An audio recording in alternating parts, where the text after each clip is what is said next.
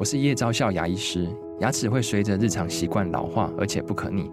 当珐琅质受损，牙齿结构会出现破裂，还有细微的小孔，导致我们牙齿变得又脆弱又敏感。这边我真心推荐贝欧尼修复牙膏，内含 BioHAP 成分，搭配正确的刷牙习惯，经科学实证，可在两周有效让牙齿再矿化，修复受损珐琅质的细微小孔。相关资讯及购买通路，请参考资讯栏连结。本节目由生鲜食材科技出品，欢迎收听数位趋势酱子读，我是科技大叔李学文，我是跨领域专栏作家王维轩 Vivi。我们今天挑了一则专文，是来自于这个《远见》杂志哈，它的标题叫做 “Chat GPT 有百分之三的答案是编造的”。哈那研究证实哦，AI 的确有幻觉，真相大出意外了哈。我们之前好像有介绍相关的主题嘛哈，嗯，那这个其实有更多的数据来举证他们所要讲的事情。那开头他说哦，最近第三方研究证实，ChatGPT 等 AI 聊天机器人会像人类一样产生所谓的幻觉 （hallucinations） 哦，那且几率还是蛮高的。AI 为什么要凭空捏造虚假的资讯呢？不是说他已经通过了这个律师考试，智商很高吗？哈，那研究揭露的真相大出意外。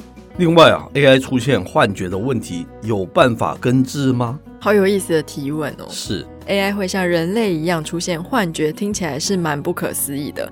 可是呢，这个问题确实已经困扰了 AI 领域的学者。研究人员许久哦，而且呢，短期之内好像是不太容易找到解方的哦。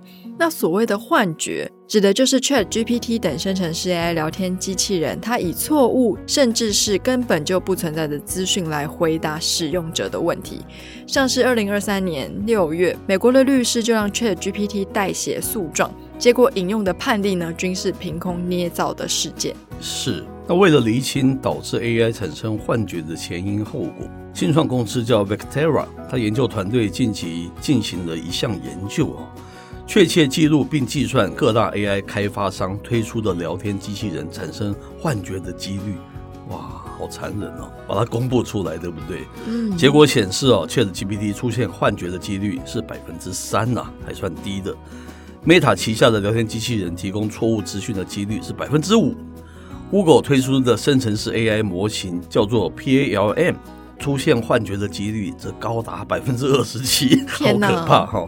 是最常抛出虚假资讯的聊天机器人了。是，那么根据《纽约时报》的报道，Vectera 的执行长呢，他曾经担任 Google 云端的副总裁哦。公司的另外一位创办人呢，他则是在二零一七年就开始在 Google 进行 AI 相关研究的工程师。他们两个人这次创建团队，专门研究 AI 幻觉的目的呢，是希望可以推动业界加速着手减少生成式 AI 出现幻觉的几率。同时呢，也在提醒民众们，在接收 AI 产出的资讯时，必须要时刻保持警惕。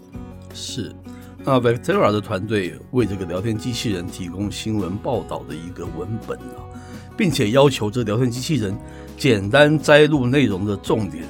怎料啊，各个聊天机器人的回答当中，仍旧夹杂着一些错误了，而且根本没有出现在文本当中的一些讯息。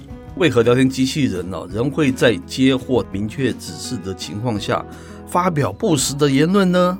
那为了回答这个问题，美国的有线电视新闻网 CNN 他就也访问了专门研究 AI 科技的布朗大学教授。他们发现呢，AI 技术的背后的大型语言模型，其实他们接受的训练十分的简单粗暴。他们的任务呢，就是针对使用者的问题，提供看似合理的答案，却并不需要事先确认资讯是否属实。那这个教授就认为啦。与其说啊，AI 谎话连篇，出现幻觉，这些聊天机器人产出的答案比较像是四岁小孩随口脱口而出的小故事，本质上呢，没有恶意，也不是故意想要骗你，就是不懂得分辨事情的真伪而已。是，最后他说，生成式 AI 虽然并非恶意提供虚假资讯，但是 AI 幻觉所造成的影响依旧非常的深远。New York Times 他指出，哈，对于贪新鲜、仅仅把聊天机器人当作消遣的使用者来说 AI 幻觉或许根本呢不是问题，但是对于使用这项科技来获取法律文件、医疗资讯、高度机密商业相关资讯的使用者来说，幻觉问题非同小可哦。业界虽然一致认同必须正视 AI 出现幻觉的问题，但是对于问题可否根治一事，仍然存在着分歧。就是该怎么样根治他的 AI 幻觉呢？还蛮好玩的哦。嗯，人类扮起了医生，想要解决 AI 幻觉的问题，对不对？这边 K 大叔其实有两个小小的想法。第一个，其实我们一直在提数位素养，数位素养讲的就是这个。我们从小到大，从出生到长大，有谁可以告诉你说，在这个社会上面可以完全避开哪些错误啊？你必须自己去经历嘛。没有人会告诉你，AI 这件事情也是一样啊。做什么事情，它都有它的好跟坏，还有它的双面刃嘛。你自己要有数位素养去判断啊，才有办法。我有看到有人已经在教用 AI 来编写文章，一定是告诉你什么地方你是可以用，什么地方你是不能用的，对不对？嗯，不就是这个样子嘛？这是我们人活在社会上本来就必须自己去学习的事情，对不对？第二个，科技大叔有一个比较俏皮，还有比较不同的一个观点：AI 为什么不能有幻觉？这是不是一个很好的一个 question，一个反思，对不对？这会想到我们小时候经常玩的所谓的连连看的游戏，我不知道 Vivi 应该也玩过，很多人都玩过嘛，对不对？第一排它是叫做名字，叫做张三李四王五赵六；第二排是个介系词在；第三个可能是地点，比如像是公园啊、飞机啊，还是学校啊；第四点可能是一个动作。可能是放屁啊，可能是脱光衣服啊，可能是杀人啊，啊，连连看就会出现哦，张三在飞机上面放屁这样子的，大家就爆笑，对不对？嗯，这就是连连看。AI 其实就是你给它输入进去的所有字词了哈。想想看，如果只有这些字词的话，我们永远不会出现孙武在 VR 世界里面看电影这个句子出来，永远不会出现。因为你给他的 data 只有赵生李四王五赵六这些，对不对？对。你也只有在公园、在飞机、在学校放屁、脱完衣服杀人，你不会有在 VR 世界里面看电影这样子的一个孙武出现。如果假设孙武在 VR 世界里面看电影是对人类很重要的一种新的启发，或者新的文化，那如果少了这样子的东西，是不是会显得 AI 非常的无聊？那我自己给它发明一个名词，叫做 AI 世界的内卷，就是你的文化内卷。嗯，永远你也不会有创新的东西，你所有的 imagination，所有的想象，所有的创作，都是人类既有的东西。从某个角度来看，它是不是一种文化的一种倒退跟迟滞啊？这是有点开玩笑，但是有点真的这样子的跟大家分享我的那种想法，的确是这样子，对不对？是。那我最近刚从上海回来嘛，其实我也看到了几个不同来评断 AI 的维度。是。首先，就像科技大叔刚刚说的，还有我们之前所说的，其实 AI 它就是我们过去的资料库里面把东西整一整、掏一掏，然后帮你重新排列组合。是。所以说它永远都脱不出那个框架嘛。嗯。那它的资料来源其实最近这一两个月也受到很大的关注。是。因为像图像的话，就有很多艺术家开始想要去搞这些 AI。